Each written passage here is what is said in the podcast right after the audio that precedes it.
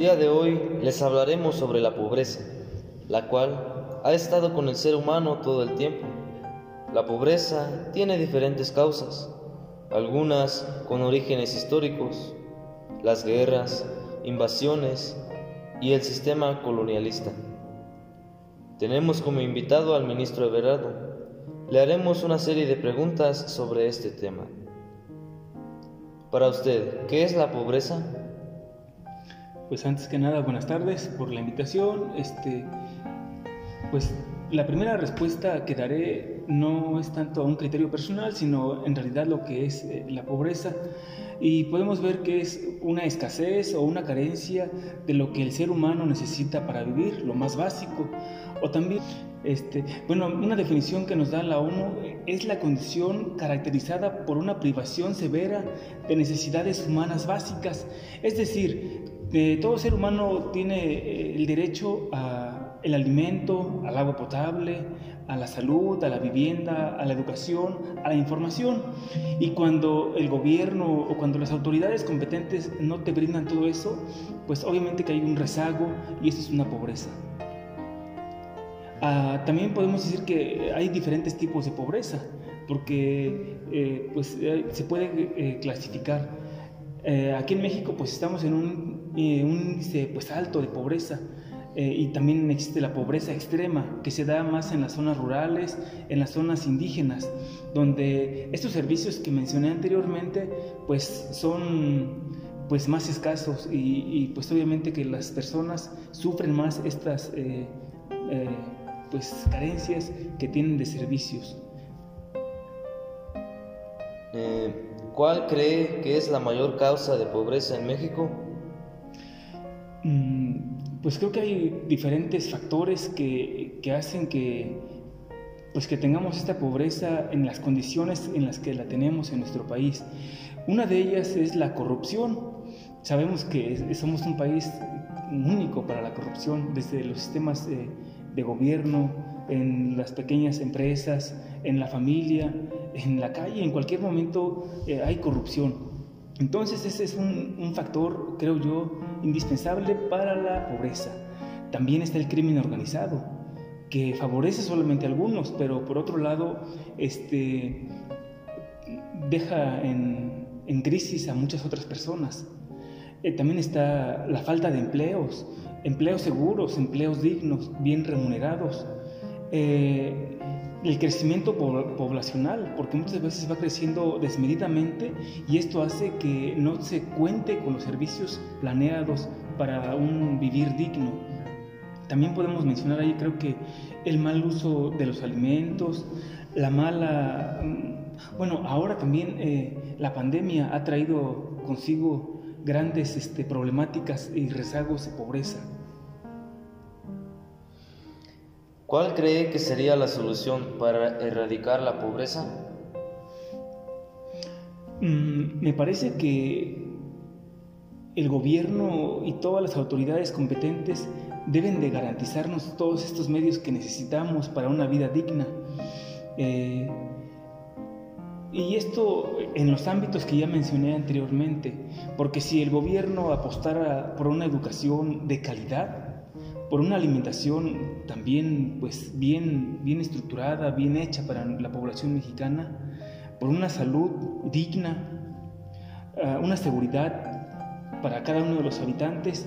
Creo que todo esto eh, de alguna manera erradicaría los altos índices de, pobreza que hay eh, en México y que eso se denota o se ve en el crimen, en la mortalidad, en la esclavitud, en el nivel tan bajo de educación que tenemos, en el poco desarrollo humano. Entonces, eh, pues creo que el gobierno, todas estas autoridades deben de apostar por esta, por esta línea, la educación, la alimentación, la salud y la seguridad.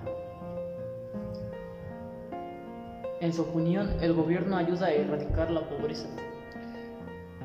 Me parece que sí, como decía anteriormente, pues el gobierno es eh, quien tiene eh, la obligación de, brindarnos eh, estos servicios, de velar por, ah, por, los habitantes que aquí vivimos.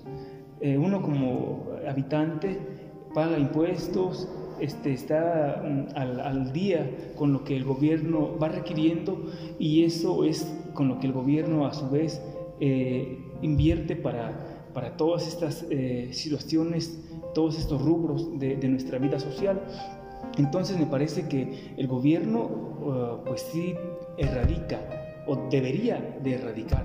Mm, sin embargo, hay que decir que tanto en los sistemas eh, de gobierno municipal, estatal o federal, pues, eh, eh, pues no se está haciendo una labor correcta, porque pues nosotros somos testigos de que se busca muchas veces el bien particular para los que trabajan cerca de las autoridades y no para realmente brindar un servicio uh, honesto, un servicio digno para los habitantes. Sin embargo, pues les corresponde a ellos velar por nuestro bienestar. ¿Qué tipo de pobreza se encuentra en su lugar de nacimiento? Mm, ¿Cuál será? Bueno, creo yo que la voy a denominar así, pobreza social eh, ya que pues, los habitantes, pues, familiares y amigos y todos, no aprovechamos los recursos y los medios con los que contamos, tanto naturales como diferentes otros medios que hay allí eh, externos para poder eh, pues ser una comunidad, se puede decir que autosuficiente, una comunidad desarrollada. Ah, yo soy de una comunidad que se llama San José Tepuzas, perteneciente a Huimilpan. Huimilpan se caracteriza por ser un municipio altamente migrante y la migración mm, pues trae consigo algunos beneficios que es eh, pues mm, altos índices de remesas eh, con los que el municipio vive. Sin embargo, muchas veces tampoco se saben emplear, se gastan en un 2x3 y no se invierten para la seguridad, para el bienestar de la población. también me parece que otro, otra, otra pobreza es el rezago educativo, ya que la mayoría de las personas, sobre todo los jóvenes, eh, pues se, se conforman con conocer lo mínimo, es decir, leer, escribir y hacer cuentas y hasta ahí. No apuestan por la educación, no apuestan por superarse, no quieren estudiar, quieren algo fácil, o creen que irse a Estados Unidos, como decía anteriormente, es la solución pues a todos los problemas económicos. Entonces, hay un gran rezago educativo por el cual la comunidad está, estancada. Entonces, pues me parece que son los más sobresalientes. ¿Cómo podemos ayudar a los pobres? Creo que en las condiciones eh, en las que estamos ahorita nosotros como estudiantes, como seminaristas, eh, y en este ambiente educativo, estudiantil en el que estamos, y si a esto lo sumamos, pues eh, la, situación de la pandemia, que no podemos salir a, la calle, entonces mm, estamos de alguna manera aislados de las problemáticas sociales que se presentan afuera. Ah, sin embargo, considero que eh, para erradicar la pobreza no solamente eh, se va a curar de un día para otro, es un, es un proceso, es una estructura que tiene que ah, marchar desde abajo y entonces mm, creo que para nosotros poder brindar el día de mañana algo mejor, necesitamos apostarle a la educación prepararnos realmente de la mejor manera, académica y humanamente, para así contribuir pues el día de mañana con mayor precisión y una profesionalidad pues que podamos realmente resolver problemas sociales allá afuera, incluso en nuestra familia. Entonces, eh, pues ahora podemos tal vez eh, hacer gran, o pequeños gestos cuando eh, tengamos contacto con alguna persona que sí lo necesita y podamos brindarle una moneda. Aquí somos testigos que es el paso de muchos migrantes. Tan solo tal vez escucharlos o si tenemos la posibilidad de darles un taco, un refresco o algo así, eso es una manera de cómo podemos nosotros contribuir en, algo.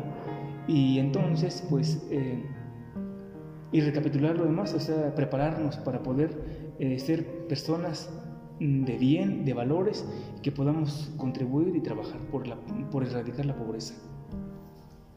Bueno, pues eso sería todo. Agradecemos al ministro el habernos brindado su tiempo para realizar esta entrevista.